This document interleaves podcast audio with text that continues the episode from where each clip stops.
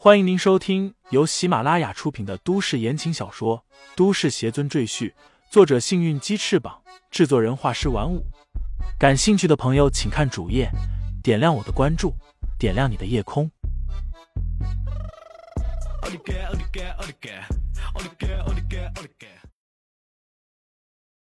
第二百四十八章，救我弟弟上。四大长老想起李承前刚才展现出来的惊天战绩。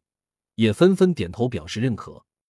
如果李家有李承前这样的强力高手坐镇，当真是不惧任何大家族的挑衅。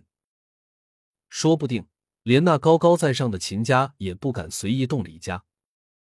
戚文凤察言观色，见四大长老的表情似乎对李承前继承家主之位很感兴趣，心里不由得更加忧虑。李世宏重伤，需要休息。于是，戚文凤安排人将李世宏送到李家另外一个别墅去静养。现在这座庄园算是彻底废了，少不得要全部扒掉，重新建设。另外一方面，因为这里发生的战斗过于激烈，也引起了周围普通人的好奇。李家庄园虽然位于郊外，但这里还有很多农民和路人，他们也全都目睹了发生在李家的战斗。巡捕也闻讯赶来，正在和李家负责外事的人员进行沟通。虽然问题不大，但比较麻烦，而且这件事需要一段时间才能慢慢消散。四大长老也各自返回。戚文凤坐着汽车赶往李成坤的别墅找人，结果发现人已经不见了。难道又是刘星？戚文凤心里一沉。忙命人速速寻找李成坤的下落。帝豪国际酒店十九层总统套房，李成坤正躺在床上，享受着美女按摩师为他按腿。这时候，房门突然敲响，刘鑫走了进来。新叔，李成坤一见刘鑫走进来，急忙推开美女按摩师，翻身坐起，一脸期盼的问道：“怎么样？”李承前被我二爷抓起来没？他有没有被三大家族的人处死？刘鑫面色阴沉的摇摇头，他坐下来对李承坤说道：“事情出现了意外，二爷他输给了李承前。”什么？李承坤顿时傻眼了，他怎么也没想到，他那个号称无敌一样存在的二爷，竟然会输给三十岁不到的李承前。怎么会这样？李承前那个王八蛋到底练了什么厉害的功夫，竟然连二爷都被他打败了？李成坤感觉浑身无力，他已经陷入了绝望。刘鑫递给李成坤一根烟，自己也点了一根，吸了一口气后，重重的说道：“二少爷，现在的情况是李承前打败了二爷，李家那边也不敢和李承前作对。李承前说要找你算账，幸亏你听了我的话跑了出来。”他才没有找到你，否则，刘鑫的话没说出来，但李成坤心里明白，如果自己被李承前找到，那下场只有一个死。想到这里，李成坤顿时冷汗直冒，连二爷那种顶级高手都打不过李承前，还有谁能保护自己？他一把抓住刘鑫的手臂，问道：“信叔，那我怎么办啊？”我不要被李承前杀死。刘鑫紧紧锁起眉头，一副冥思苦想的样子。半晌之后，在李承坤焦急的追问中，刘鑫才慢悠悠的说道：“我倒是有个办法，就怕二少爷你不肯了。”哎呀，你先说说，我听听啊。李承坤急忙说道：“现在都什么时候了，我哪还有选择的余地？”刘鑫点点头道。二少爷，你说的对，我们已经没有选择的余地了。那好，我这就告诉你是什么办法。说着，他在李成坤的耳边低语几句，李成坤的表情顿时僵住了。去向南，投靠赵家。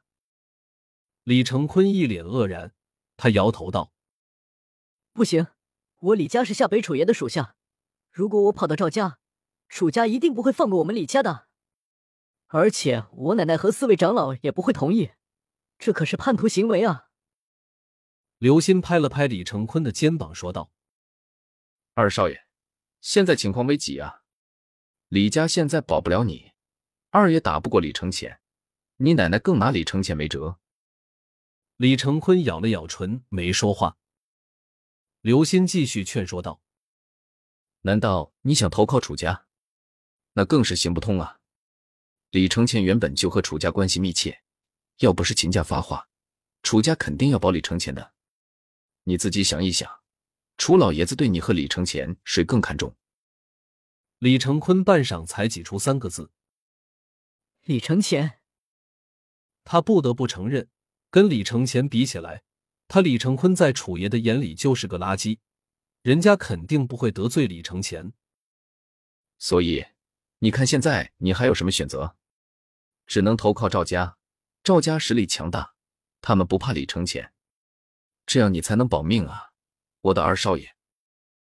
刘鑫摆出一副苦口婆心的样子，说道。李成坤呆坐了好久，最后才重重的叹息一声，说道：“实在没办法，我也只好听新叔的主意，去下南投靠赵家了。”他想了想，又担心的说道：“可是，赵家愿意收留我吗？”刘鑫微微一笑。道这个二少爷尽管放心，我事先已经和赵家大少爷赵全取得了联系，他会帮我们和赵家家主赵无极说话，这事一定可以办成。李成坤这才松了一口气，他看了看这间富丽堂皇的总统套房，又看了看自己手腕上的名表，有些不舍的说道：“我这要是去了下南，我现在拥有的一切就都没了，唉。”李成坤在东北三州李家的地盘上，那是呼风唤雨一样人物，金钱美女召之即来，过得真和古代的皇帝一般，极尽奢靡。而一旦他离开东北三州，到了夏南，那他将和一个普通人没什么区别。想到这里，李成坤有些沮丧。刘星看在眼里，又劝慰道：“二少爷放心，只要你投靠了赵家。”为赵家办事，赵家家主绝对不会亏待你。你想想，整个夏南都是赵家的地盘，夏南自古就是物产丰富，钱多美女也多，到时候你想得到东西，一样都不会少的。李成坤一听，眼睛顿时放光。他早就听说夏南那边什么都比夏北好，他一直想去看看，可惜被奶奶管束，不让去。现在他终于有机会去开开眼界了。听说南方妹子一个比一个水灵，行，就这么定了。新叔，我们什么时候动身？李成坤下定决心，站起身问道。刘鑫笑眯眯的说道：“事不宜迟，咱们现在就走。”